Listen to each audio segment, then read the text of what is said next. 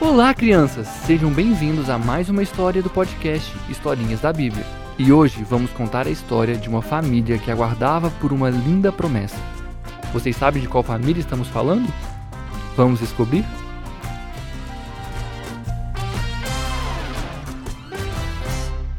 Essa história está escrita no livro de Gênesis, do capítulo 15 ao 21.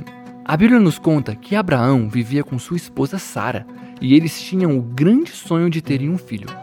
Mas os anos iam se passando, passando e nada desse filho chegar. Abraão e Sara já estavam ficando velhos, e quanto mais velhos ficavam, mais difícil ainda era para esse filho nascer. Você já passou por alguma situação que queria muito algo, mas você precisou esperar? Não pareceu que os segundos se tornaram em horas e os dias em anos? Agora imagine esperar por muitos e muitos anos de verdade. Sara tinha dúvidas se ainda poderia gerar um filho, mas o nosso Deus havia feito uma promessa a Abraão. Um dia, Deus disse para Abraão olhar para o céu e contar as estrelas, se ele conseguisse contá-las. E disse que assim seria a sua descendência. Vocês já tentaram contar as estrelas? É impossível. É, deixa eu tentar contar as estrelas. É, uma, duas, três, quatro, cinco, seis, sete, nove, quinze, trinta, trinta e um, trinta e dois, trinta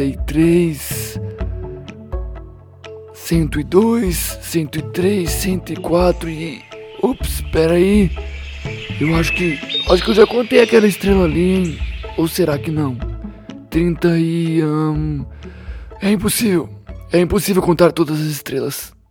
Imagina Abraão olhando para o céu e vendo as incontáveis estrelas e não conseguindo contar todas elas, mas sabendo que Deus havia falado que a sua descendência, que significa todas as pessoas que viriam depois dele e através do filho que Deus daria a eles, se tornaria em uma grande família e mais tarde uma grande nação. Uau, que promessa mais linda que Deus fez a Abraão! Mas a vida de Abraão nos mostrou que ter uma promessa não significa que as coisas vão acontecer rápido. Ter uma promessa de Deus significa saber que Ele está conosco e que se permanecermos nele, com Ele alcançaremos as promessas. Mas isso exige muita. Vamos lá, quem sabe? Muita fé! Muito bem, muita fé! E escutem só: quando Abraão estava com 100 anos, isso mesmo, crianças, 100 anos de idade, o seu vovô ou sua vovó já tem 100 anos de idade? Algum amiguinho seu tem 100 anos de idade?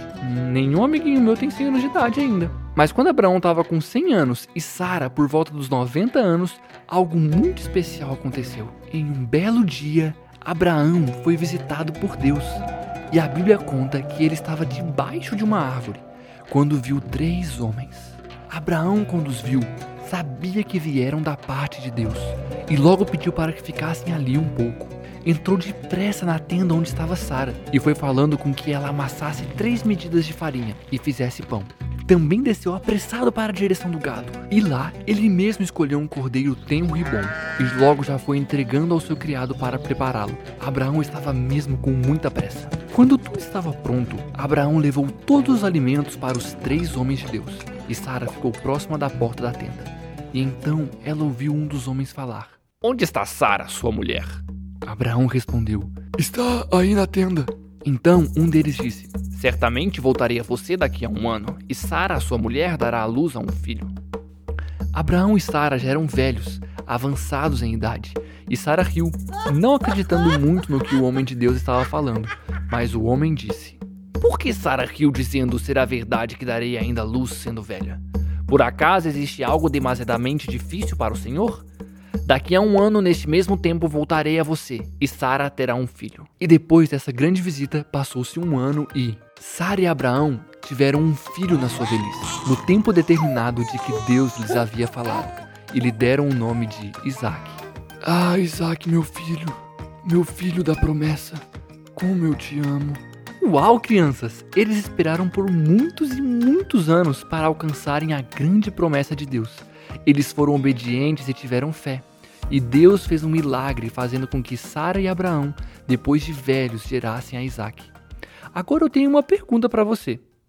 Como está o seu coração depois de ouvir essa história? Será que você tem fé para alcançar as promessas de Deus?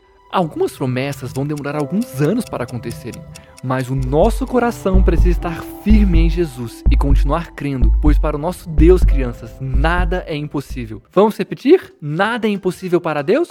E 3, 2, 1 e. Nada é impossível para Deus! Muito bom! Parabéns, crianças! Bom, crianças, essa foi a história de hoje. Espero que vocês tenham gostado e nos vemos nos próximos episódios do podcast Historinhas da Bíblia. Um abraço e tchau, tchau!